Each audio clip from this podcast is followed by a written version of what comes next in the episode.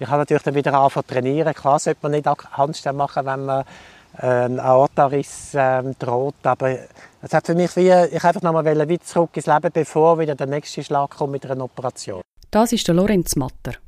Und die Aussage ist für seine Geschichte sehr bezeichnend.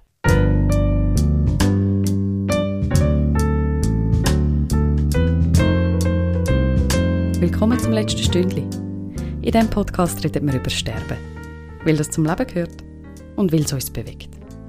Mein Name ist Elena Ibello.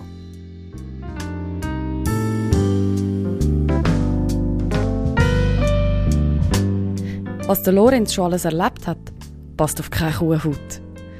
Er hat mehr als einmal müssen um sein Leben kämpfen und ist auch schon an den Punkt gekommen, wo er nicht mehr hätte weiterkämpfen Gelebt hat er trotzdem immer.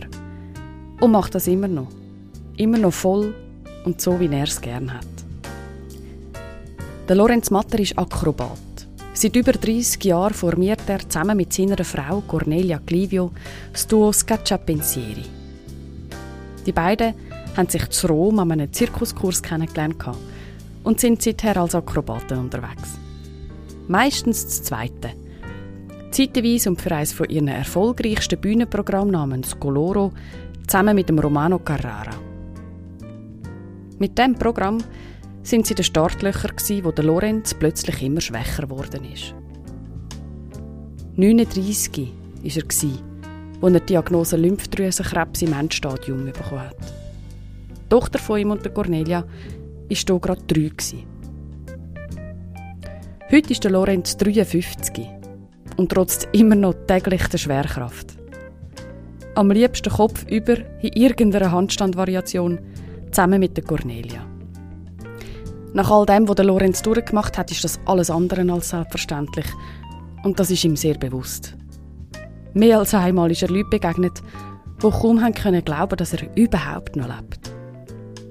Er sagt, das alles hätte ihn noch viel näher ans Leben gebracht. Über all das habe ich mit dem Lorenz reden. Wir sind vorausgehöckelt auf einem Bänkchen im Grünen, mit Blick auf die Luft, wo er mit seiner Familie drin lebt und trainiert. Wir wohnen im gleichen Dorf und ich darf bei ihm und Cornelia auch etwa die mal die Welt aus der umgekehrten Perspektive anschauen. Neben der Akrobatik unterrichten die beiden nämlich auch Aerial Yoga. Wir sind also auf dem Bänkchen gehockt und haben über Sterben geredet und über das Leben, während rundum der Alltag im Gang war. Mit Fußgängern, Velofahrerinnen, Putzwägel auf dem Weg und Flugis am Himmel. Hoi Lorenz! Hoi! Danke vielmals, dass du mit mir über Sterben redest. Schön, dass du da im Podcast Gast bist. Ja, danke, dass du an mich gedacht hast.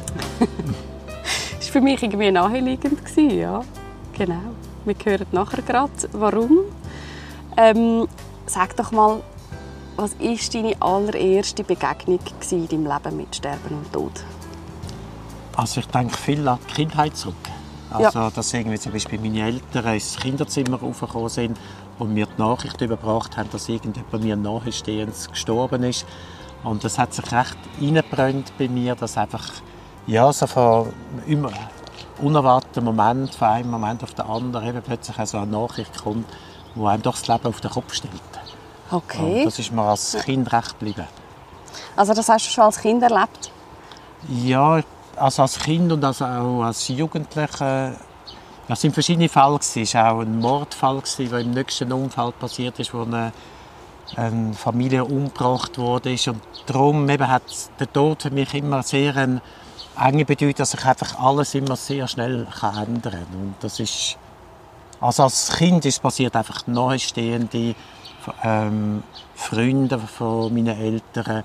Und als Jugendlicher, eben, wo dann noch der Mordfall war, ist auch etwas, was einfach dann sehr, ja, was mich sehr beeinflusst hat. Ja. ja. Und so später, wie ist das weitergegangen? Was ist so die nächste, ähm, wie soll ich sagen, die nächste Situation, die dir geblieben ist? Ja, Sachen, die mir geblieben sind, ist auch, wo mein Großvater Selbstmordgedanken hatte und ich ihn besucht habe im Spital und irgendwie habe probiert eigentlich zu überzeugen. Er war immer jemand, gewesen, der musste funktionieren musste. so der richtige Arbeiter gewesen, niemandem zur Last fallen und so. Und ich mhm. habe probiert zu überzeugen, dass, eigentlich, dass man auch ein Anrecht hat, einmal nicht zu funktionieren im System. Ja. Und habe eine längere Diskussion gehabt, wo ich dann gegangen bin, hat er sich dann gleich das Leben genommen. Oh. Was einerseits für mich schlimm war, dass ich ihn nicht können überzeugen konnte. Andererseits bin ich froh, gewesen, dass ich die Diskussion noch mit ihm geführt habe, weil wenn ich sie nicht geführt hätte und gefunden habe, ich hätte keine Zeit und er hätte sich das Leben genommen, wäre das für mich sehr schlimm gewesen, wenn ich ihn mhm. noch vorher gesehen hätte. Mhm. Mhm. Ja. Und später dann hat es einfach so mal ein Jahr gegeben, wo die Irina noch nicht einjährig, also doch noch nicht einjährig ist, wo sehr, wo gerade etwa vier Beerdigungen waren im gleichen Jahr.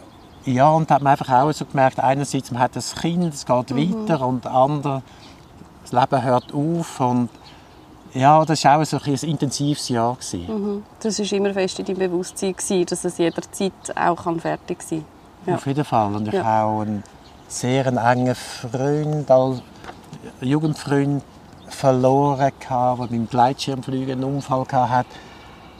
Ja, und es klingt immer ein bisschen blöd, aber ich, eben, man hat manchmal so wie geliebte Menschen, die man verliert, wo man dann denkt, eben, es ist ja nicht das Ziel, möglichst alt zu werden, sondern es gibt vielleicht wie auch einfach gute Menschen, die, ja, was vielleicht schon der Zeitpunkt ist zum Gehen, wie es mhm. schon ja, ja, ist ja schwierig, man tut ja nichts bewerten, darum will ich auch nicht zu näher darauf eingehen, aber ähm, mhm. ja, manchmal hat man das Gefühl, Leute können gehen und haben gleich schon vieles er erreicht mhm. und es ist vielleicht auch schon der Zeitpunkt zum Gehen. Mhm. mhm. Ja. Du hast das letzte Jahr zusammen mit Cornelia Clivio das 30-jährige Jubiläum gefeiert als Duo Scaccia Pensieri. Wie war das Jahr für euch? Ja, man, haben sie eigentlich nicht gross feiern weil es Corona war. Mhm. Und eigentlich sind wir an einem ganz neuen Programm gewesen. Schon bevor Corona angefangen hat, haben wir gedacht, jetzt müssen wir nochmal so die ganze Energie zusammennehmen, in ein neues Programm stecken. Und wir haben ja immer, das Problem ist immer, dass man zu wenig Zeit hat. Ja. Und dann ist Corona gekommen, da hatten wir eigentlich genug Zeit gehabt. Und dann ist jegliche Motivation weggefallen, weil wir wirklich keine Zukunftsperspektive mehr hatten. Und wir haben dann eigentlich das Jubiläumsprogramm dann gar nie fertig gemacht. Das ja. heißt, wir haben die Probe wirklich beendet, weil es ist, die Zukunft ist so unsicher gewesen und man hat auch finanziell relativ viel müssen investieren und ja, nein, es hat ja. eigentlich gar kein Jubiläum ja. gegeben. Ja. Und wenn du jetzt aber so auf die letzten 30 Jahre zurückschaust, ich meine, das ist ja mega lang. Also ihr seid 30 Jahre als Akrobaten auf der Bühne und neben der Bühne und in den Kursen äh, unterrichtet, äh, sowohl Erwachsene als auch Kinder. Ähm, also das ist ja ewig für so eine Tätigkeit, dunkt es jetzt mich, oder? Das ist ja wahnsinnig zehrend auch. Haben es da... ist sehr äh, lange Zeit. Andererseits, wenn ich so zurückschaue, ich, ich wüsste nicht, was ich anders machen ja. Also es ist auch ein Beruf, wir haben ja das Glück, dass man auch viel Echo bekommt. Also auch bei den Kinderkurs, man hat ja immer das direkte Echo von den Kindern. Und ich denke, es gibt immer weniger Berufe, wo man ein Echo bekommt und auch ähm, kann reflektieren, ob man es jetzt gut gemacht hat oder nicht so gut.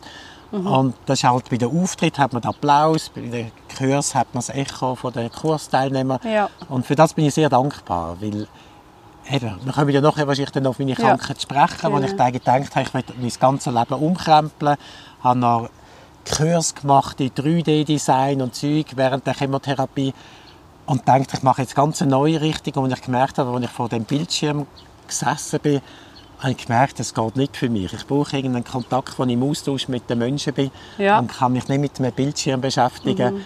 Mhm. Mhm. Und ja, so nein, wie der Live-Austausch, eine Art, oder eins zu eins. Ja, also mhm. ich brauche Menschen um mich herum, ich brauche einen direkten Dialog mit den Menschen. Und ja, ich bin nicht geschafft, obwohl ich eigentlich gerne mit dem Computer arbeite, bin ich nicht geschafft, mich mit einem Bildschirm halt den ganzen Tag auseinanderzusetzen. Ja, ja. Du hast es gerade gesagt, eben, du hast ähm, 2008 ist das gewesen, gell? ganz schwere Diagnose gehabt und die sind dort eigentlich mit auf dem Höhepunkt, kann man sagen, von eurer Karriere gewesen. Was ist dort ja. passiert? Ja, wir sind, wir haben ja Stage TV, was ein äh, extrem erfolgreiches Bühnenprogramm war, wo auf der ganzen Welt unterwegs waren. Und da hat's natürlich, wir haben alle Theater, also wir sind vor allem im Ausland erfolgreich gewesen, in der Schweiz weniger. Entschuldigung. Und nachher hat es sich immer bei den Theatern geheißen, ja, wenn macht das ein neues Programm, damit man wieder kann, eigentlich all die Theater füllen Und dann haben wir einerseits natürlich die Rina da gewesen, wo wir, Also eure Tochter, unsere die Tochter, wo wir sechs Jahre vorher auf die Welt kam, ist. Excuse schnell. Ja, sie ist jetzt Ja. um die fünf, sie ist 2005 auf die Welt gekommen. Aha, ja. Ja. Und, und das ist einfach, es sind sehr kräftezehrende Tourneen gewesen. Und gleich haben wir probiert, parallel dazu ein neues Programm, Colora, auf die stellen, was einerseits sehr zeitintensiv, aber auch sehr kostenintensiv. Wir haben auch fast wieder eine Viertelmillion Franken investiert in das neue Programm. Und wir sind einfach alle auf dem Zahnfleisch gewesen. Also nicht nur ich, auch Cornelia und der Romano von unserem Team. Und dann wäre eigentlich, sind wir fertig mit dem Programm. Tournee, Japan, Spanien, es ist eigentlich alles schon parat für die Tournee. Und ja, und nachher habe ich einfach bei den Auftritt immer mehr zu zittern. Und ich hatte das Gefühl, ja, ich habe einfach einen Burnout.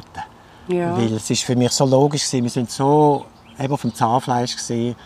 Und das war für mich wie normal, gewesen, dass ich Zittern noch mache. Und wir haben dann noch extra Ferien genommen. Und auch dort, ich hatte entweder Schweißausbrüche oder eben, oder bin einfach nur noch am Zittern gewesen, weil ich nur schon ein paar Meter haben müssen aufwärts laufen. Und ja, und irgendwann bin ich dann zu einem, also zu einem Arzt. Ich bin natürlich schon mal früher zu einem Arzt, aber das ist eine längere Geschichte. Ja. Und ja. Aber dann du hast dann gleich irgendwie gemerkt, es stimmt schon irgendetwas nicht, oder? Dass du dann zum Arzt bist. Ja, ja, nein, das ist Ja. für mich schon... Eben, ich habe zuerst gemeint, es eine psychische Komponente. Ja. Und dann müssen wir merken, doch, das ist eine physische Komponente, das wirklich... Und ja, und haben wir einfach dort schon festgestellt, dass ich kaum mehr Blut im Körper habe. Und eben, dass einfach etwas Gravierendes äh, nicht in Ordnung ist. Und Mhm. dann haben eben die ganzen Abklärungen angefangen.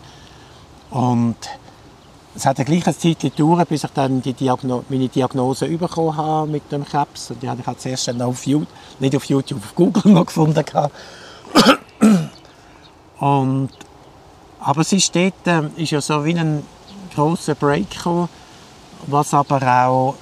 Wir sind Also, alle froh Sorry, noch drum. schnell. Ja. Du hast nachher eine Diagnose gehabt. Die hat geheißen? Also Morbus Hodgkin, also Lymphdrüsenkrebs im letzten Stadium. Also es Ja. ist schon das Knochenmark befallen war. Und Ja. darum hat der Körper auch kein Blut mehr produziert. Ja. Und darum habe ich so zittert, weil natürlich der wieder Sauerstoff nicht mehr in die Muskeln gekommen ist, wenn ich Akrobatik gemacht habe. Ja. Okay. Und, Und- dann hat es wie mal so einen Fullstop gegeben. Dort hat es einen Fullstop gegeben, weil bevor ich... Es, es ist etwa... Sie haben recht lange gesucht, weil mein Immunsystem hat eigentlich sehr erfolgreich gegen den Krebs angekämpft. Und darum sind auch die Lymphknoten, die am Anfang angeschwollen waren, haben sich wieder ein bisschen zurückgebildet. gehabt. Und darum hat man nicht so schnell können eine klare Diagnose stellen. Man hat schon gesehen, beim Herz hat es noch einen vergrößerten Lymphknoten. Und ich habe gefunden, nein, ich will jetzt nicht irgendwie, dass man da den Lymphknoten gerade beim Herz rausholt. Da war das Risiko zu groß. gewesen. Und man hat schon, man hat zuerst, man ist eigentlich immer von einem Virus ausgegangen, dass es ein Ja. Virus ist. Und, und bis ich die Diagnose hatte, habe ich gleich weiterhin meine Auftritte gemacht. Das heisst, ich bin am Morgen ähm, habe ich eine Bluttransfusion bekommen und bin dann an den Auftritt gefahren, dass ich irgendwie mit dem zusätzlichen Blut irgendwie den Auftritt geschafft habe. Mhm. Und ja, weil man kann wie nicht aus dem Vertrag raus, bevor man nicht eine klare Diagnose hat, was es ist. Und, und darum eben, das ist eine schwierige Zeit gewesen, weil ich habe manchmal fast erbrochen nach dem Auftritt, weil ich einfach keine Luft mehr bekommen habe und nur noch zittert habe. Und, und eigentlich, als dann mal die Diagnose festgestanden ist, ist es ein bisschen, ja, es klingt jetzt ein bisschen blöd. Es ist ja nicht, dass man dankbar ist, aber man hat einmal, es hat wie mal den Bereich gegeben, den es gebraucht hat, wo auch auch der Roman, wir sind eigentlich, also auch Japan, all die Sachen, die wir haben müssen absagen, wir sind wie froh gewesen, weil wir alle nicht mehr Ja. mögen. Ja. ja, und es Ja. haben sich ja wahrscheinlich auch die anderen beiden Sorgen gemacht um dich, oder? Das ist, kommt ja da auch noch irgendwie dazu, oder? Naja. Du willst ja deinen Kollegen auch nicht durch so Auftritt peitschen, wenn er nachher Ja, so es ist, leidet, oder? Mhm. ja, es ist eine schwierige Zeit gewesen. und wir haben auch wie, eine, wie mal eine Pause gebraucht, um uns wieder zu justieren, weil es ist, ähm, Erfolg ist zwar schön, aber er wird dann manchmal ein bisschen unkontrollierbar. Man kommt so in ein Fahrwasser rein, wo man wie nicht mehr daraus rauskommt. Und mit dieser Diagnose ist man so wie wieder auf den Punkt Null zurückgesetzt. Man kann wieder alles neu justieren, Wir überlegen. haben plötzlich das Zepter wieder selber in der Hand gehabt, so. Mm, Das Zepter nicht. Also, wo die Onkologin gesagt hat, der Terminplan gehört jetzt ihr sozusagen. Jetzt sie verfügen über meinen Terminplan. Ist nicht unbedingt das. Zepter, habe ich schon ein bisschen abgelehnt. Ja. Aber es Ja. hat einfach mal wie so einen, mir Zeit gegeben, mal einfach wieder zu überlegen, was ich will. Also natürlich nicht nur mir, uns allen. Mhm. Und ja, wo es soll hingehen. Ich meine, klar, ich habe ja noch nicht gewusst, ob es gut rauskommt oder nicht. Mhm. Aber es hat mir einfach mal äh, ja, ein, wie eine ja, Verschnaufpause Mhm. gegeben. gehabt. Das ist ja eine sehr schwere Diagnose. Also, es- wie fest war euch dort auch bewusst, gewesen, dass das sehr gut auch könnte tödlich enden Also es ist für mich äh, sehr klar gewesen. Ja, von Anfang an. Ja, weil meine Tante ist auch am gleichen Krebs gestorben. Ja. Also von dem her ist mir schon sehr klar gewesen, dass ähm, kann zu Ende gehen. Aber ähm, ja, es hat mich, ich weiß auch nicht wieso, es hat mich nicht so belastet. Die, äh, also es hat mich von dem her belastet, dass ich eine Tochter habe Ja. und eine Frau. Also ich, es hat mich schon belastet, dass ich nicht jetzt einfach sie will verlassen Aber für mich persönlich, das Gehen ist ja mehr etwas, was schwierig ist für das Umfeld Ja. als für einen selber, wenn man ja, einigermaßen im Reinen ist mit sich. Ja. Ja. Wie habt ihr dann in dieser Zeit geredet? Also mit der Irina mit der haben wir, ich habe sie probiert, so ein auf eine spielerische Art beizubringen. Das heisst, ich habe sie auch mal mitgenommen zur Onkologin, wo ich meine Therapie hatte.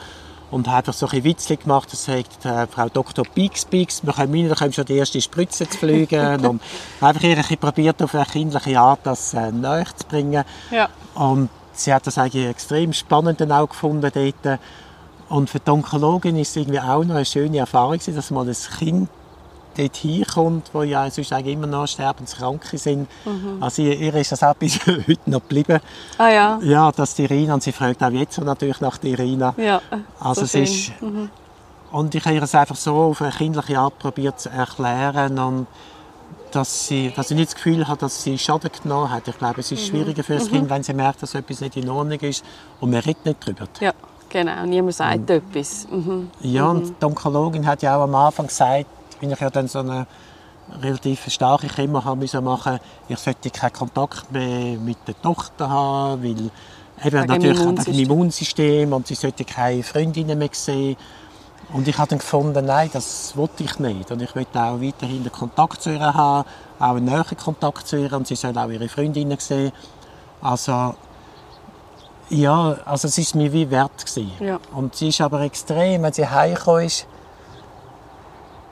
dann ist sie wirklich gerade sofort Hände waschen. Sie hat das wie, es war so wie ein Prozedere gewesen, wo sie gewusst hat, jetzt gehe ich Hände waschen. Sie hat das extrem super Ja. gemacht. Ja. Und es hat, sie hat mich auch nie irgendwie angesteckt gehabt. Das hat nie ein Problem gegeben. Wow. Und Ja. ich bin wirklich froh gewesen, eben, ich meine jetzt auch wenn, zum Thema Corona und so, ja, eben, ich meine, man kann nicht alles kontrollieren. Es ist einfach, man kann sich anstecken und dort war für mich noch schön, da habe ich ja nur für mich, bin ich nur für mich selber verantwortlich gewesen. Ja. Und ich Ja. habe vieles gemacht, wo man natürlich auch die Onkologin nur den Kopf geschüttelt hat, gefunden hat, geht es eigentlich noch. ja. Eben auch, ja, dass wir gleich weiterhin Akrobatik gemacht haben und dann ist wieder der Part kaputt gegangen, wie Cornelia mir auf der Schulter gestanden ist und die Onkologin hat einfach nur immer wieder den Kopf geschüttelt und Also du hast während der Chemo weiter trainiert? wir haben weiter trainiert. Ja, ich einfach, ja, ich, ich hätte ja auch keine Handstände mehr dürfen machen, Ja. weil ja, wenn man die Arme jetzt fest rauf kann, ja das Schläuchchen rausrutschen, wo ja, Ja. dann richtig Herz runtergeht.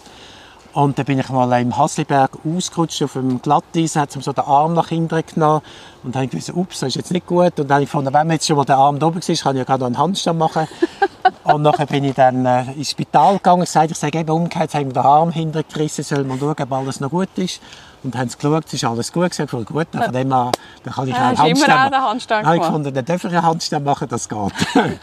ähm, Es gibt von dir ein Foto im Spital, gell, wo du an der Infusion bist und dann den einarmigen Handstand machst und mit der anderen Hand hebst den Infusionsständer. Ja, weil... Nein, ich einfach müssen...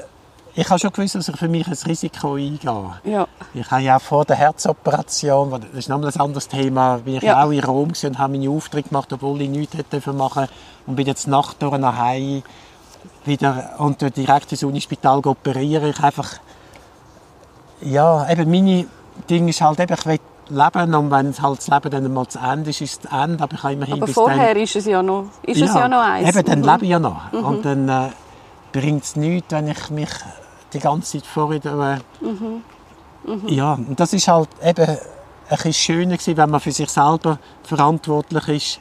Und das ist halt bei Corona dann wieder anders gewesen. Ja. Eben, da ist man eigentlich für die Ja. anderen verantwortlich Oder mit. Mhm. oder mitverantwortlich. Und ja, ich, ich fände es gleich gut, wenn man auch wie auch für sich selber verantwortlich ist. Und das geht natürlich nur insofern, dass die anderen sich auch können schützen ja. natürlich. Ja, ja, genau. Und sonst geht es natürlich nicht. Und, ja. Ähm, ich möchte gleich noch mal schnell fragen, hast du denn, also du hast mit der Irina über deine Krankheit geredet, also zusammen mit der Cornelia nehme ich auch an, und haben aber auch darüber geredet, dass es jetzt könnte sein, dass der Papi stirbt? So konkret nicht. So nicht? Mhm. Nein, einfach, dass ich schwer krank bin. Und eben, dass ihr bewusst ist, sie muss aufpassen, sie muss Hände waschen. Mhm. dass sie einfach weiss, was sie... Aber übersterben direkt nicht.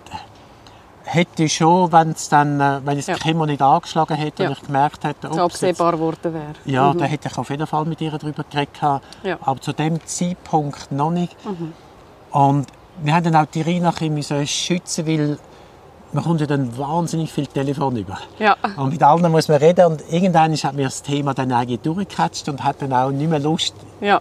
immer wieder müssen... Aber man will ja auch die Leute nicht vor den Kopf schlagen, dass man dann irgendwann halt nicht mehr so Lust hat, über das Thema zu reden. Ja. Nicht, weil es einem nicht mehr beschäftigt, sondern weil man es irgendwie... Man, ist irgendwie, man hat das ein hinter sich. Man hat sich hinter sich und auch für die Irina ist es nicht gut gewesen, dass es einfach dann so viel Raum einnimmt. Und darum, eben, ich bin dann einfach dann irgendwie raus telefonieren, einfach, dass eben, die Irina soll immer noch Kind sein und soll nicht immer dann noch mit dem Thema konfrontiert werden. Ja. Ja, du sprichst jetzt gerade, finde ich, etwas Wichtiges an, oder? So eine, so eine Diagnose betrifft ja immer eigentlich mehr als einem selber und die Kernfamilie, sondern es gibt ja noch ein weiteres Umfeld, das sich auch Sorgen macht, das auch gewissermaßen mit betroffen ist. In eurem Fall ist es noch so, gewesen, dass ihr auch noch ein bisschen in der Öffentlichkeit gestanden sind. Wie ist das Umfeld umgegangen damit? Also eben für, gerade jetzt direkt für Cornelia ist es schwierig, weil Ja. man steht wahnsinnig als Zentrum, eben wenn man die Krankheit selber hat. Ja. Und das Umfeld wird natürlich manchmal ein bisschen vergessen. Ja. Das heisst, es ist ein bisschen, ja, eben, man kommt wahnsinnig viel Zuwendung über, man ist ja so im Mittelpunkt. Eben, und das ist eigentlich, ich denke, für das Umfeld fast schwieriger als für einen selber. Weil, weil man halt weniger im Zentrum steht, weil man auch wenig kann helfen kann. Und mir ist ja psychisch nicht schlecht gegangen. Das heisst, ich habe nicht Hilfe gebraucht. Und ja, und ich denke, jetzt, gerade für Cornelia war es fast schwieriger gewesen als für mich selber. Auch Angst um dich gehabt und gleichzeitig haben sich alle um dich gekümmert, Ja, es ist- während ist- sie eigentlich auch eine schwierige Zeit gehabt hat. Ja, und natürlich eigentlich auch Hilfe brauchte. Ja, ja, ja. Das auf jeden Fall. Mhm. Ja. Und dann ist es, bist du zwei Jahre in Therapie gewesen, gell? Ungefähr. Also, ja, also Chemo ist ein halbes Jahr. Es ist ja...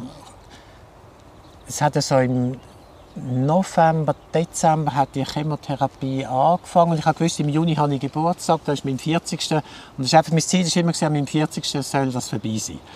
also das war meine Ja. Zielsetzung. Ist so, aber es ist ja dort, äh, wo man dann den Herzultraschall gemacht hat, ob, ich die Chemo über, ob das Herz überhaupt die Chemo übersteht, ist ja dann noch das mit ähm, die zweite Diagnose gekommen, dass ich ein Aneurysma habe, also direkt beim Herz. Und an dem ist ja mein Vater gestorben. Und eben sind ja so wie zwei das war ein Diagnosen Zufallsbefund eigentlich, oder? ist ein Zufallsbefund gewesen. und ich habe schon gesagt, als die ganzen Untersuchungen sind, sie sollen das Augenmerk darauf werfen, weil mein Vater ist ja dort schon gestorben. Ja. Und habe gesagt, sie sollen darauf schauen, ob das bei mir echt auch der Fall ist. Und da hat es noch so eine Fehldiagnose gegeben. Man hat gesagt, doch, da ist alles gut, wo man CTs gemacht hat, aber eben noch ist der Befund mit dem Krebs gekommen. Aber das andere sei gut. Und nachher ist das für mich wie abgehökelt gewesen.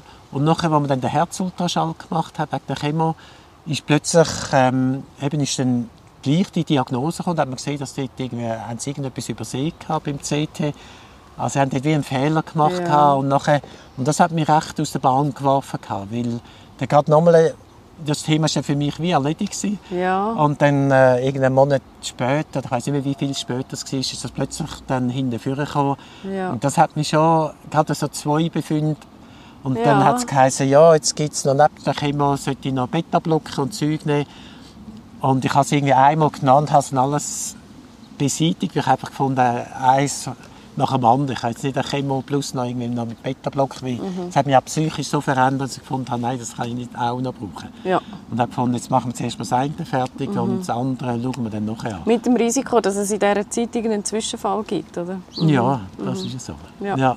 Und nachher hast du noch müssen operieren, in dem Fall die Herzoperation. Also eigentlich, wo du sozusagen genesen bist. Ja, also es ist ja dann ein Tag vor meinem Geburtstag ist dann Chemo fertig gewesen. und dann hat sie einfach geheißen, jetzt braucht es ein paar Monate Pause, damit überhaupt auch das Knochenmark, alles hat sich ja wieder müssen erholen, bevor man eine Herzoperation durchführen kann. Ja, logisch, genau. Und ich hatte dann wieder, einen, wieder den Herzultraschall gehabt nach der Chemo. Und die, die damalige Herzultraschall, vor- ein halbes Jahr vorher, hat mich ja wahnsinnig aus der Bahn geworfen. Und ich habe gefunden, so, jetzt gehe ich da rein und damals schafft das nicht, mich wieder so aus dem Konzept zu bringen. Und ich bin dann dort reingegangen, von so. Und dann Da hat er, wieder, hat er wieder angefangen, komisch, sehr komisch. Haben sie mal einen stechenden Schmerz gehabt? Und ich, nein, ich mag mehrere. Nein, es sieht wirklich, es sieht aus, als wäre sie schon gerissen, aber es geht mir ja noch die Äusserhaut von der Aorta, in seltenen Fall, dass man es überlebe.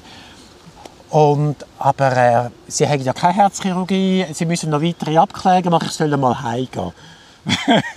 Und er hat dich ja so heilen mit so einer Ja, hat mich dann heilen. Mit einer. Waage. Eigentlich es könnte sein, dass sie gerissen ist, aber ähm, sie müssen noch... Also eigentlich bist du dort gegangen, dann hat dir mehr oder weniger gesagt, eigentlich sollte sie gar nicht mehr leben. Ja, sozusagen. Also. Es, ist, ähm, es sieht so aus, als sei sie schon gerissen, aber sie sagen, es gibt noch eine zweite Haut. ja Und, aber eben, ich soll jetzt mal heimgehen, es ist nicht ganz klar von der Diagnose, sie müssen noch weitere Abklärungen machen. Ja, und dann bin ich wirklich heim und auch Cornelia für alle ist eine extreme Schockdiagnose gewesen. und ich habe nicht gewusst, wie darf ich mich noch bewegen und so. Können sie jederzeit Dinge, das jetzt ganz noch platzen. Ja. Und nachher hat sich dann aber herausgestellt, dass einfach durch das, dass die Aorta so ein bisschen, also ist wirklich oval und verdreht und darum hat es den Schatten gegeben im Herzultraschall, wo dann die, ist eine Fehldiagnose gewesen, es ist ja. nicht gerissen von der Bildgebung her. Von der Bildgebung her hat es einfach, und es hat sich dann am nächsten Tag herausgestellt, dass ähm, alles gut ist, aber es ist auch wieder so eine, hat einfach zum zweiten Mal wieder geschafft wieder, gleich wieder Das ist schon anstrengend, oder? es ist sehr anstrengend. Er hat mich dann gleich wieder aus dem Konzept gebracht. Hat es gleich wieder geschafft. Und, und ist natürlich eben am Anfang auch sehr überrascht, dass ich die Beta-Blocker nicht eingenommen habe. Und hat mir die dann auch wieder gegeben. Und auch dort habe ich sie dann wieder, Ja. ja. ich habe sie dann weiterhin nicht eingenommen. Also von dem, Ja. weil, ja, es hat mich wirklich einfach vom Mensch her zu fest verändert. Einfach Ja. mental und einfach so, wie ich bin. Und Ja. das habe ich wie nicht wollen. Ja. Und ich habe ja dann für mich wie gewusst, im, ok im Juni bin ich ja fertig mit der Chemo, hatte dann den Herzultraschall wieder gehabt und habe gewusst, dann irgendwie Mitte Oktober ist die Herzoperation, wenn alles wieder einigermaßen wieder funktionieren.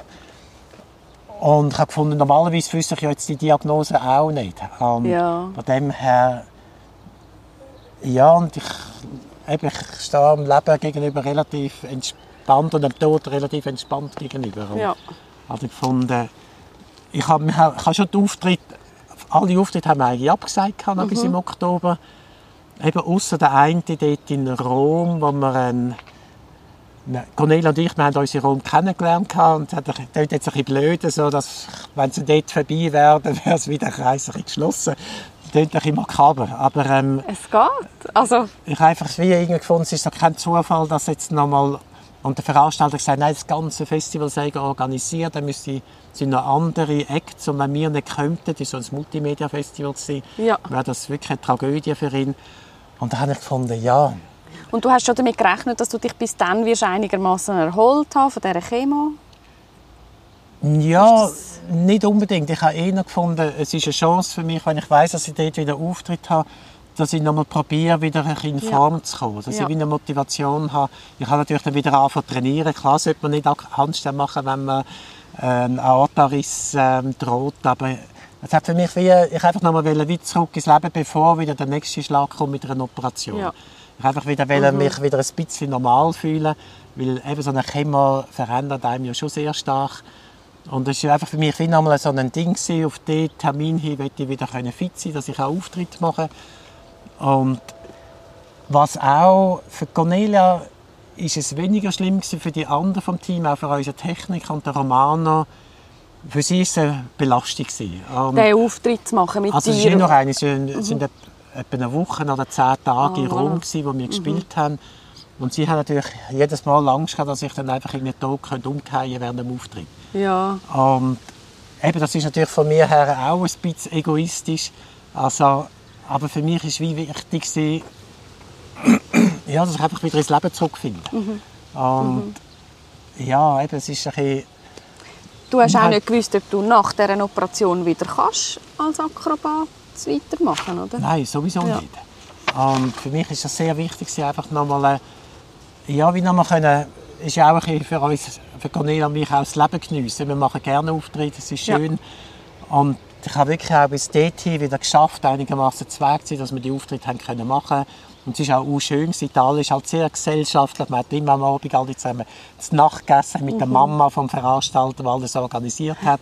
Es war einfach wunderschön. Gewesen. Das hat Ja. mir auch wie Energie und auch wieder Kraft gegeben für die kommenden Herausforderungen, die wieder gewartet haben. Und nachher eben bin ich dann äh, dem Techniker zur Nacht durch, sind wir dann wieder heimgefahren von Rom.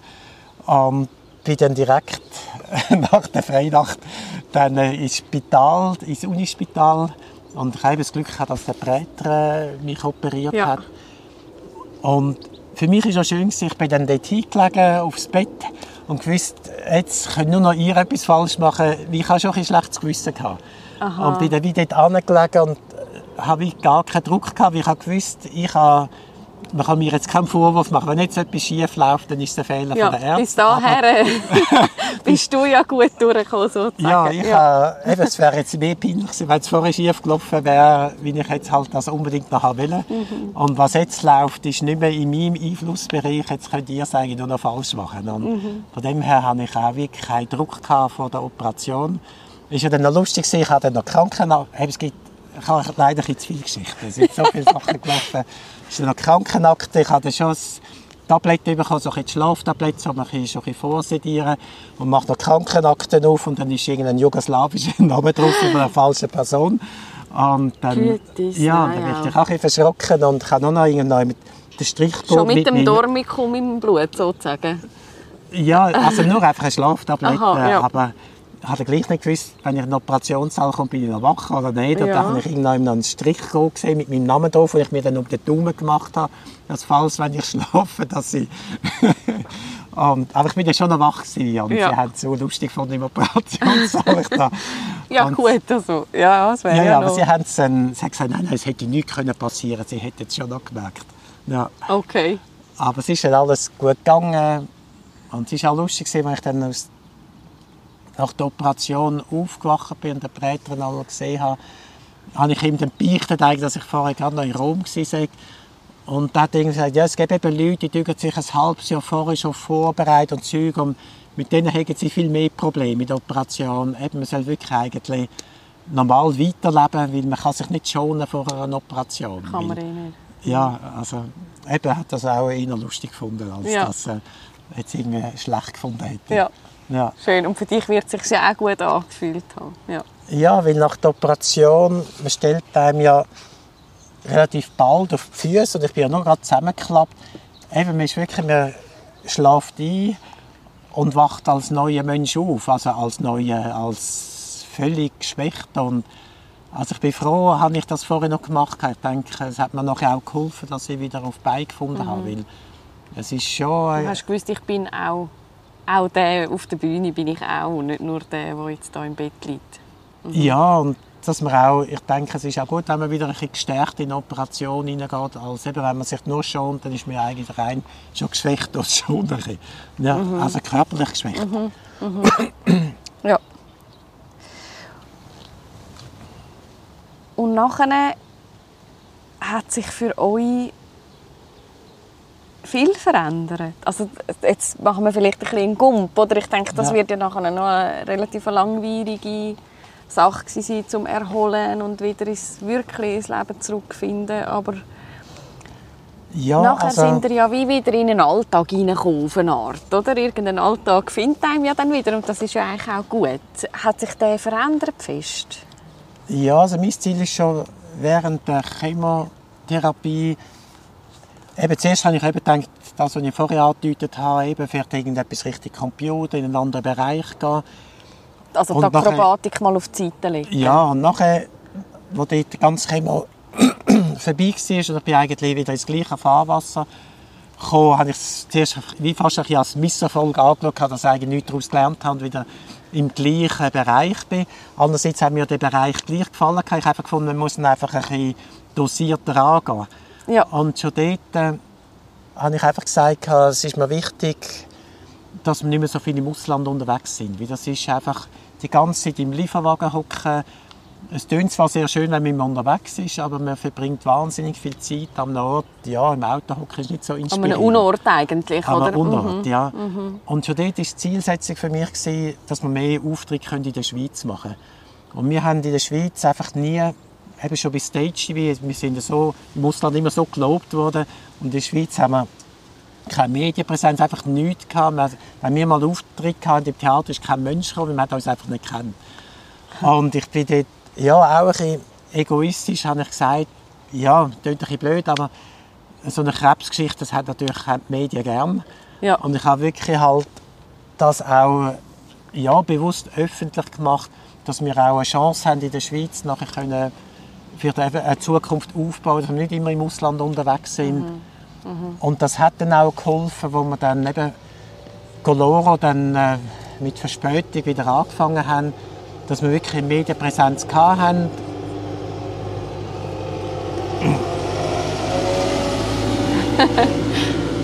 ähm, ja, und dass wir eben wirklich auch die Möglichkeit hatten, in der Schweiz zu spielen. ja.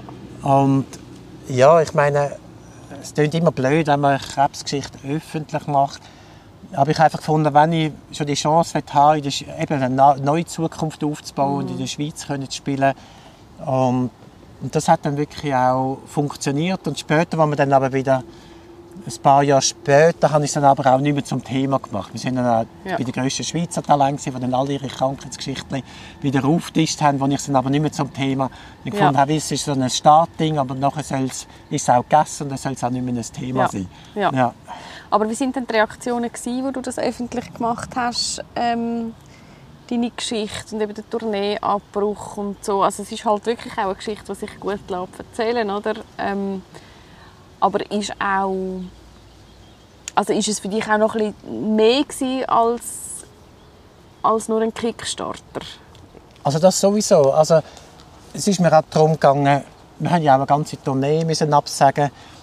Also primär ist mir auch darum gegangen, einfach über das Thema einerseits können zu reden, aber auch, dass die Leute auch informiert sind. Also mir ist Ja. eigentlich wichtig, dass die Leute informiert sind. Ich will nicht irgend... Ja, ich finde das noch schwierig, wenn man von Leuten erst eigentlich fast an der Beerdigung erfährt, dass sie dort krank sind. Ja. Also Ja.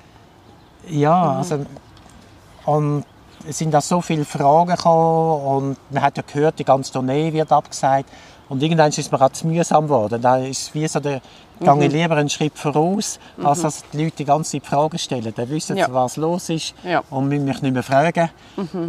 Und der Grund ist wie klar. Und, ja. Ja, der Grund ist klar. Und ja, lustig ist mehr, einfach dann später ist mir immer wieder passiert, zum Beispiel an einer Künstlerbörse in Freiburg, wo auch das Team aus Japan, wo wir ja gewesen wären, und die sind nicht mehr rausgekommen. Die haben natürlich alle gemeint, ich sei eigentlich gestorben.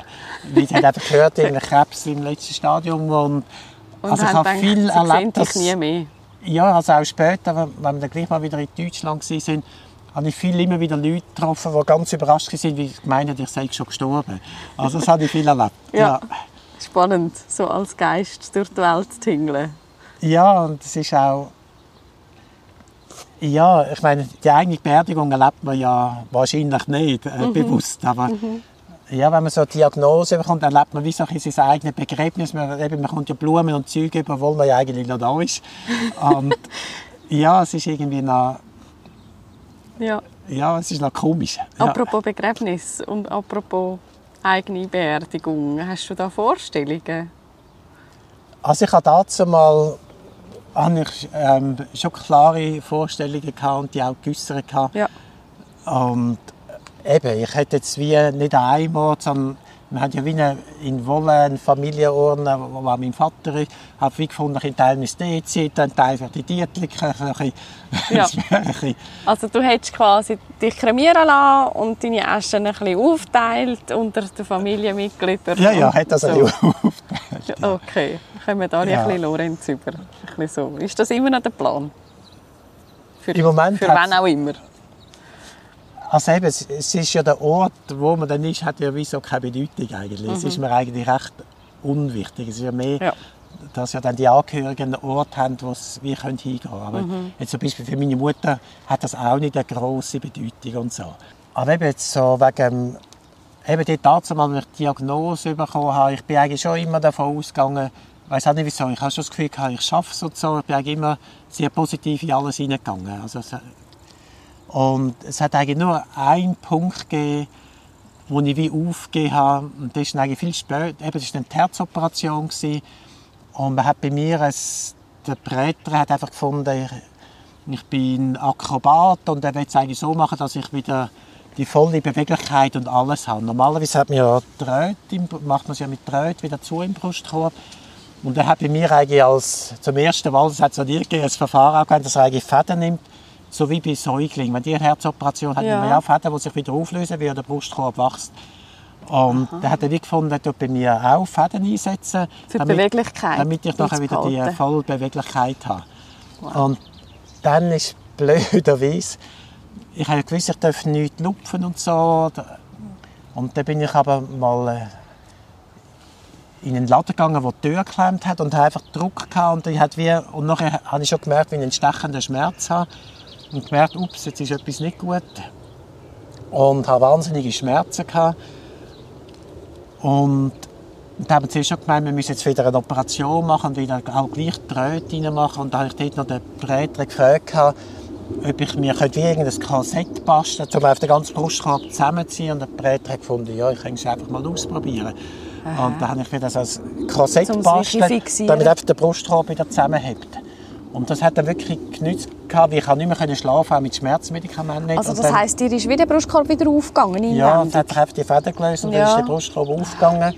Und dank dem Korsett ist er wieder gegangen. Und ich habe mir da einfach den Brustkorb so zusammengeschnürt, dass es nachher wieder gegangen ist. Aber der Punkt war, und das hat man dort nicht gemerkt, dass ich eine innere Blutung bekommen habe durch das. Und das haben wir erst nachher später gesehen, dass ich ein Hämatom habe. Und dann sind die Blutwerte runtergefallen und ich habe am gleichen Tag habe ich bei der Onkologin einen Untersuch gehabt und hat man gesehen, die Blutwerte wieder zusammen. Und dann hat man gesagt, oh nein, man hat schon gemeint, der Krebs sei wieder ausgebrochen. Dabei hat es eigentlich mit dem anderen zu tun gehabt. Ja. Und, und das ist so dort der Moment. Punkt gewesen, wo man dann geredet hat, jetzt ins Isolationszelt, Hochdosis Chemo. Und, und ich gefunden habe, nein, das wollte ich nicht mehr. Jetzt habe ich eigentlich genug gekämpft und ist jetzt für mich auch gut so. Und habe dann auch also mit Cornelia natürlich geredet. Ich habe mit meiner Mutter darüber geredet, dass jetzt eigentlich für mich der Punkt erreicht ist, wo ich nicht noch weiter kämpfen will. Ja, ich habe dann irgendwann gefunden, es ist auch mal gut. Also auch gut, ich will einfach auch nachher wieder ein Leben haben, das für mich, so wie ich es lebe, lebenswert ist. Und das ist dann eine interessante Diskussion. Nachher später war ich bei der neuen ASVZ zu den Studenten. Und Wo du mich- ja unterrichtest, muss man vielleicht noch ja, sagen. wo ich unterrichte, so ein bisschen mehr um mich verabschieden. Gehen. Ja. Und, und habe dann noch mit zwei anderen Leitern noch über das Thema geredet, eben über Sterben und so. Und da haben wir so ein bisschen wie, äh, haben eigentlich noch wie eine lustige Unterhaltung gehabt, dass man eigentlich nichts falsch machen kann. Beim also, Sterben? Beim Sterben. Ja. Also es hat es eigentlich noch jeder geschafft. Ja, ja, also genau. Jeder hat eigentlich den Weg ja, zum Sterben geschafft, also muss man eigentlich nicht Angst davor haben, weil Mhm. man kann nicht viel falsch machen. Und es ist eigentlich, wir haben eigentlich viel darüber gelacht und so, und das war ja noch sehr befreiend gewesen. Einfach so die Idee, Ja, eben, es Jetzt kann, darf ich auch einfach gehen. ja, es kann eigentlich nicht viel schief gehen. Ja. Ja, weil man hat ja irgendwie Angst vor dem Sterben und andererseits muss man gar keine Angst haben, weil es geht ja von allein Ja, schlussendlich. genau. Ja, Ja. auf die Welt gekommen bist du ja auch irgendwie. ja Hast und du ja auch auch, irgendwie geschafft. ja, Ja. und das ist irgendwie, hat, ja, irgendwie die, die Diskussion hat man schon auch gut da gehabt Mhm. Ja. So befreiend gewesen. Mhm. Ja. Und nachher eben hat sich dann herausgestellt, dass es eine Fehldiagnose war. Einmal und dann ist alles, ja, das war mir fast ein bisschen unangenehm. Gewesen. Also nein, es ist mir Was sehr unangenehm. unangenehm, gewesen, dass Ja, du ich da habe so, dann, ich so habe ja schon das Gespräche... Gespräch gesucht, habe schon mit meiner Mutter, mit der Cornelia, eben Ja. auch mit der, ich bin halt sehr ein offener Mensch und ist natürlich dann für das Umfeld dann auch, das Auf- und Abstück Ja. Ist schwierig natürlich. Und Ja. ich bin vielleicht manchmal ein bisschen zu kommunikativ. Aber jetzt mit so viel Abstand, also das ist vielleicht eine romantische Vorstellung, aber mit so viel Abstand hast du nicht auch manchmal das Gefühl, es hat vielleicht auch gut da, also nicht, dass jetzt die Fehldiagnose angenehm war, ist natürlich nicht, aber es ist ja gleich, ihr habt mal ganz konkret über Sterben geredet. das haben wir sicher. Ja. Also das ist ja auch nicht für nichts, oder? Es ist wie, hat das nicht auch irgendwie noch mal eine Nähe geschafft? es schafft mir einfach eine Nähe zum, eben zum Leben, dass ich eben, solange ich lebe, auch will leben Ja. Und ich habe während der Erkrankung habe ich mich manchmal wahnsinnig, äh, nicht aufgeregt, aber einfach, dass die Leute sich über so Kleinigkeiten sich können nerven Ja. Und später habe ich dann, wenn man wieder im Alltag ist, merkt man plötzlich selber wieder, ja, man nervt sich ja auch wieder über völlige Kleinigkeiten. Genau, Also das Update 110, das man noch machen muss am Computer, bevor man ihn brauchen kann. Ja, eben, also ich bin da überhaupt nicht besser. Also so kurz nach der Krankheit ist man wahnsinnig, nimmt alles bewusst wahr und so. Und man kommt natürlich wieder ins gleiche Fahrwasser rein, dass man auch sich wieder über Kleinigkeiten aufregt. Und Aber ich probiere schon immer wieder ein bisschen zurückzufinden und eben, dass man einfach wieder ein bisschen das Ganze sieht und nicht ja, sich in Kleinigkeiten verheddert. Und ja, nein, ich finde es sehr wichtig, dass man irgendwie auch ja, eben den Gesamtblick nicht verliert. Und eben, wie Ja. wichtig ist jetzt das? Wie wichtig ist auch, dass ich für irgendetwas Recht bekomme oder nicht Recht bekomme und vielleicht auch über, über etwas kann hinwegsehen kann. Und, ja. Also du meinst, du bist vielleicht auch ein bisschen schneller als andere an dem Punkt, wo du wie kannst einen Schritt zurück machen und sagen, hey, ist das jetzt einfach auch nicht wichtig. ja, weil ich denke, es geht ja, dass man halt auch für sein eigenes Glück verantwortlich ist. Man kann nicht den Partner oder die Nachbarschaft oder wer auch immer irgendwie für sein Unglück verantwortlich machen. Also widerfährt einem Unglück. Bei einer Krankheit ist es einfach, da weiß man, da ist jetzt niemand schuld. Aber es gibt viele Sachen natürlich, die einem widerfahren, wo vielleicht auch wirklich jemand schuld ist. Und trotzdem ist man ja dann äh, dafür selber verantwortlich, dass man wieder zu seinem Glück findet. Man kann nicht sagen, ja, der Partner ist jetzt für mein Glück verantwortlich. Man muss irgendwie einfach selber immer einen Weg zu seinem Glück finden und den muss man selber machen. Da muss man Ja. auch, halt auch können verzeihen oder etwas können loslassen, auch wenn einem Unrecht widerfahren ist. Weil man hängt ja nur sein ganzes Leben darauf auf, wenn man dann noch rückwärts gerichtet ist und denkt, der hat jetzt irgendwie mein Leben vermasselt oder was auch immer. Weil es gibt immer wieder einen Weg zurück und den muss Ja. man halt selber gehen. Ja.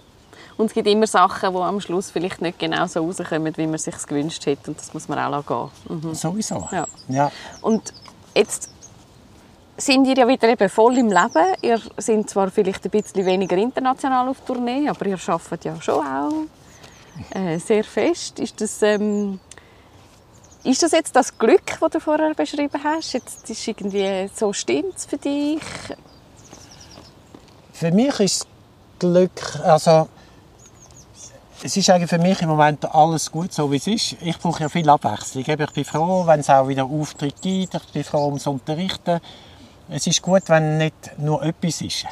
Eben, Ich bin halt da wahrscheinlich der Zwilling, der immer ein bisschen Abwechslung braucht. Und es ist aber auch gut, eben, ich meine, ich habe ja auch mit der Schulter ein bisschen zu kämpfen. Das heisst, man wird auch älter, man hat von dort her auch schon weniger Auftritte, weil halt vielleicht dann Jüngere zum Zug kommen, was ja auch gut ist. Und für mich stimmt es so, es wird, gewisse Sachen werden weniger. Und das soll auch so sein. Man wird ja auch älter und man muss ja nicht die ganze Zeit nur noch höher, nur noch mehr auftritt. Also für mich ist es nicht schlimm, wenn auch gewisse Sachen weniger werden.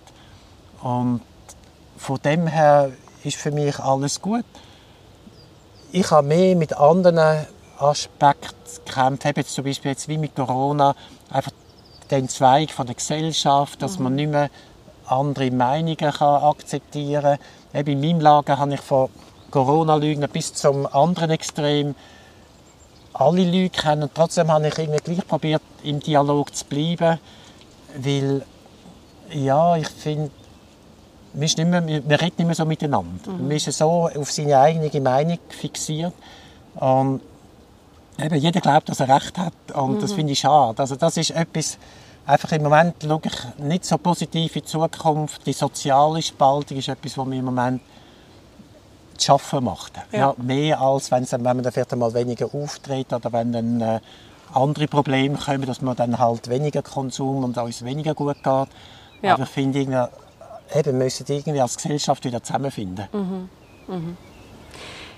Nochmal ganz ein anderer Aspekt, wie ist es dann mit dem Vertrauen in deinen Körper? Also es ist, oder, du hast relativ viel durchgemacht, es hat wahrscheinlich Momente gegeben, ähm, ja, wo du dich halt nicht so richtig hast können verlassen auf deinen Körper. Du hast nicht gewusst, was passiert jetzt da und gleichzeitig ist es dein Arbeitsinstrument. Es, es hängt so viel an dem. Ja, mein Körper ist schon immer... Also ich habe schon ein Militärproblem, zum Beispiel mit der Schulter gehabt. Ich habe noch 5 Kilo lupfen im Militär. Aha. Obwohl ich ja nachher jetzt Partneracker und alles mache. Und ich habe ja Knie, eine Wachstumsstörung mit dem Knie, habe vier Jahre keinen Sport mehr vertrieben und bin und hat meine Mutter ein Einrad geschenkt. Und darum so bin ich überhaupt in die Autistik gekommen. Das heisst, mein Körper hat schon immer Probleme gemacht und es hat sich dann immer irgendetwas daraus ergeben.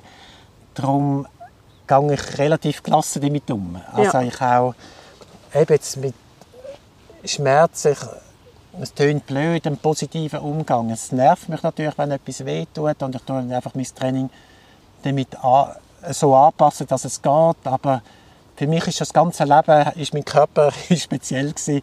Und darum, ich kenne wie nichts anderes. Und ja. ich, einfach, ich passe mich dann so an, wie es ist. Und dann geht wieder irgendein neues Türchen auf. Und irgendetwas geht immer. Mhm. Ja, ich passe mhm. mich einfach an den Umständen. Ja. also ja. du hast einfach das Vertrauen drin, dass du irgendeinen, oder dass auch dein Körper vor allem irgendeinen Umgang schon findet mit, mit Herausforderungen. Ja, und ich, ich tue ja dann nicht irgendwie Schmerzen ignorieren. Dass ich sage, nein, das geht mhm. mir nicht an, ich tue es gleichfalls ich tue schon dann äh, mein Trainingspensum und einfach meine Arbeit dem Körper anpassen. Also nicht, dass ich irgendein Schmerzsignal ignoriere, mhm. aber irgendwie irgendetwas geht immer und auch wenn ich dazu mal eben eine ganz instabile Schulter hatte, eben schon als Jugendlicher, als Kind und wenn ich jetzt Handstand gemacht hätte, hätte ich dafür dann keine Muskeln in der Schulter, die auf die Schulter dann zusammenheben. Also ich denke, auch so bei Verletzungen einfach eben nur schonen bringt eben auch nichts. Man muss gleich, der Körper, der will sich bewegen, der will etwas machen. Und von dem her, ich will nicht überfordern, den Körper, aber ein bisschen fordern dürfen gleich. Mhm. Mhm. Ähm, äh, redet ihr heute auch noch über Sterben? Die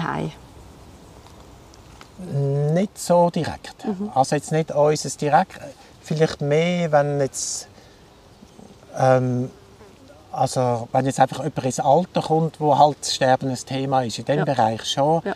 Aber jetzt nicht direkt, jetzt, was Cornelia und mich betrifft, mhm. das weniger. Mhm. Ja. Aber ich wüsste jetzt auch voneinander, wenn jetzt irgendwie eben x etwas würde passieren ganz plötzlich jemand äh, sich nicht mehr äußern könnte, aber es wäre eine Entscheidung nötig, dann wissen wir so ein bisschen voneinander. Wir wissen schon voneinander, das schon. Aber ähm, eben, ich bin auch nicht immer ganz konsequent. Ich bin immer manchmal gewisse Sachen auch hier und her gerissen.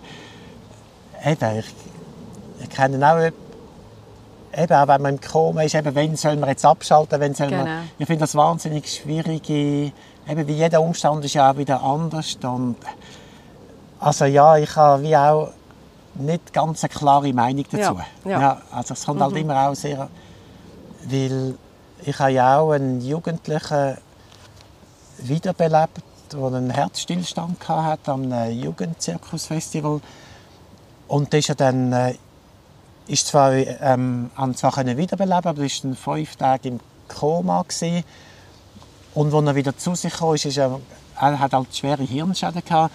Und dort habe ich ja auch wie bereut, dass ich ihn überhaupt wiederbelebt habe. Ich dachte, es wäre gescheiter gewesen, hätte er sterben können.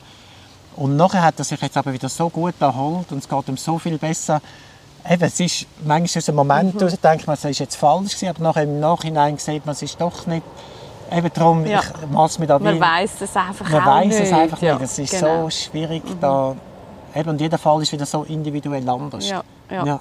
Aber ihr kennt euch vielleicht schon so gut, dass, dass man eben dann auch gut kann sich in andere versetzen und möglicherweise gut kann abschätzen wie jetzt die Person in dieser Situation würde entscheiden Ich denke auch, dass Mhm. da Cornelia ja auch wüsste, ob es jetzt aussichtslos ist oder nicht Mhm. aussichtslos. Und, ja, also ich denke, da haben wir schon das gegenseitige Vertrauen, dass der Partner richtig würde entscheiden Mhm.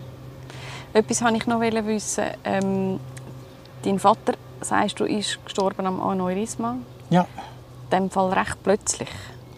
sehr plötzlich. Er hat, und das ist auch etwas so, äh, eigentlich kurz nach der Pensionierung, so der typische Fall. Er hat noch, das ist lustig, ist auch wieder Japan involviert. Er hat, noch, er hat eine Firma gehabt, ist selbstständig gewesen. Also nicht selbstständig, einfach ein Firmeninhaber. Und er hat noch, er hat gewusst, er wird zwei oder drei Tage in einer Alphütte, im, weißt du, wir haben nur in der Schneeschuhe, mit- also mit der, meiner Mutter, Ja. hat er so eine Auszeit von drei Monaten nehmen, nur in dieser Alp oben. Und er hat dann noch x Nächte durcharbeiten. Er hat noch ein Projekt gehabt, das für Japan hat fertig werden. Er ist wahnsinnig unter Druck gestanden. Und dann hat er eben alles erledigt gehabt. Ist mit meiner Mutter dann mit den Schneeschuhen dort raufgelaufen. Und und da haben sie gemerkt, dass sie noch etwas äh, vergessen haben im Auto und er ist mit den Schneeschuhen wieder runtergelaufen. Und dort hat er dann den Unfall gehabt. Dort muss also ist direkt beim Auto ist es dann passiert, Wo er ganz Meine- allein war. wo er ganz allein war und es ist ein Schneesturm aufgekommen. Meine Mutter war ähm, eben in dieser Hütte oben gewesen, hat mir dann angerufen und ich war in Paris gewesen. Wir hatten einen Fernsehauftritt in Paris und ich habe eben das war ganz schwierig gewesen. Ich konnte nicht helfen. Meine Mutter war total am Verzweifeln. Wir haben zwar gewusst, mein Vater war OLer also hat sehr eine gute Orientierung gehabt. Wir haben uns nicht können vorstellen bei einem Schneesturm, dass er sich verirrt im Schnee. Und das ist ein, einfach wahnsinnig schwierig gewesen, dass man in Paris ist. Man, wie sonst wäre ich natürlich sofort irgendwie dort hingefahren, gehen helfen oder gehen schauen, ob ich etwas helfen kann. Und sie hat dann auch der Polizei angerufen.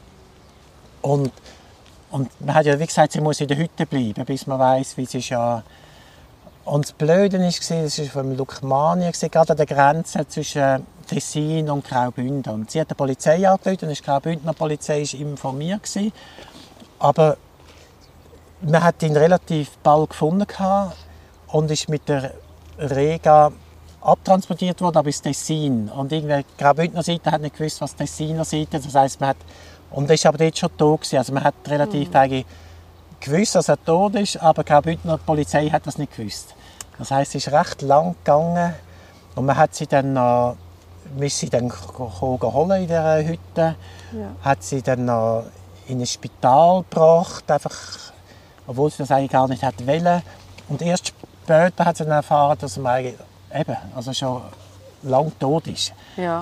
Und also, ich weiß nicht mehr, der zeitliche Rahmen sind vielleicht fünf Stunden, aber das ist eine lange Zeit, Ja. wenn man so im Ungewissen Ja. ist. Und für mich ist auch, war, ich war dort in Paris und, und dann man hat immer wieder aufs Handy angerufen und das Handy eben, das wird natürlich dann wahrscheinlich in einer Plastiktüte, das nimmt natürlich niemand ab, obwohl man dort eigentlich schon längstens gewusst hat, dass er gestorben ist. Und, Mhm. Ja. ja, und für mich ist das halt auch eben das mit dieser Hütte, wo er sich so lange erträumt hat, ja, man darf die Sachen nicht rausschieben. Mhm. Weil er hat so eben einfach noch das Letzte gegeben, damit er nachher die, in die Hütte rauf kann. Ja. Und Ähm. er hat eigentlich das Ziel vor Augen gehabt schon. Ja, und ist ja schon dort oben. Gewesen. Ja. Und ja, ich habe das sehr ungerecht gefunden. Ja. Ja, so wie Ja. Mhm. er gestorben ist.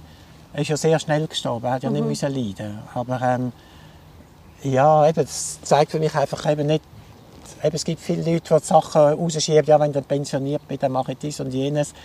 Und ja, man weiß es einfach nicht. Mhm. Ja. Ja. Das, das mit dem plötzlichen Tod ist ja manchmal dann für das Umfeld schon noch ein längerer Prozess, um, um wie das überhaupt mal richtig wahrnehmen und damit rankommen. Wie ist das bei euch in der Familie so gegangen? Also jetzt ähm, konkret jetzt wegen meinem Vater, oder? Mhm.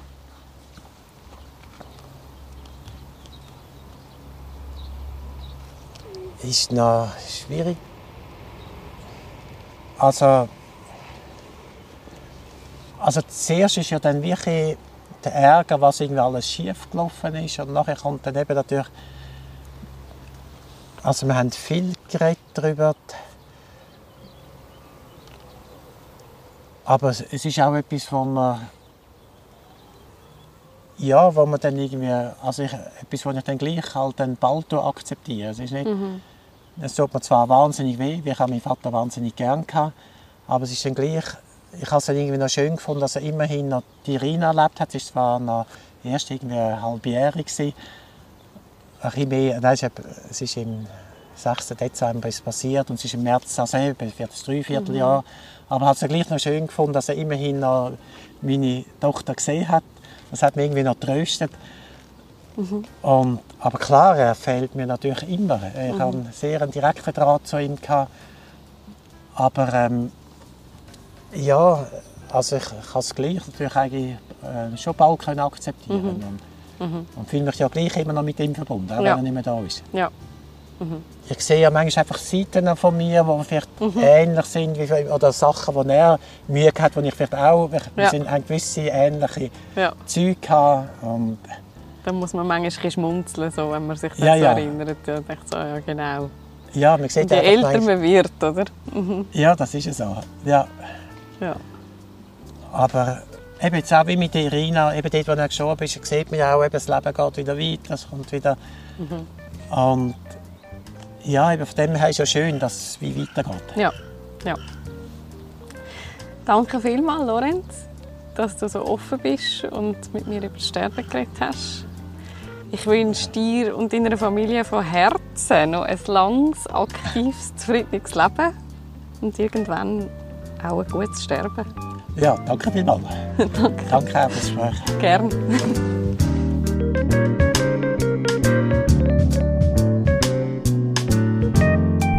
Der Lorenz hat einiges auf sich genommen zum Weiterleben. Aber einschränken lassen hat er sich von seiner Krankheit und der Therapie nicht wollen. Er hat seinen ganz eigenen Weg gefunden, um um sein Leben zu kämpfen, sein Leben leben, sich selber treu bleiben und auch für sein Umfeld da sein. Mich beeindruckt der Umgang mit Krankheit und Sterblichkeit. Kurz nach dem Gespräch habe ich übrigens Lorenz und Cornelia wieder einmal an einem Auftritt gesehen. An der Dietliker Kulturnacht haben sie einzelne Nummern aus ihrem erfolgreichen Bühnenprogramm gezeigt. Und ich bin baff Einfach baff. Auch wenn ich natürlich schon gewusst habe, was die beiden drauf haben. Aber die Kraft, die Beweglichkeit, das pure, kraftvolle Leben und das in Figuren, die so unmöglich wirken, dass man das Gefühl hat, das könnte jederzeit kippen, wenn mal etwas nicht läuft wie geplant. Das Leben eben. Aber Angst muss man nicht haben. Irgendetwas geht immer, sagt der Lorenz. Solange man lebt.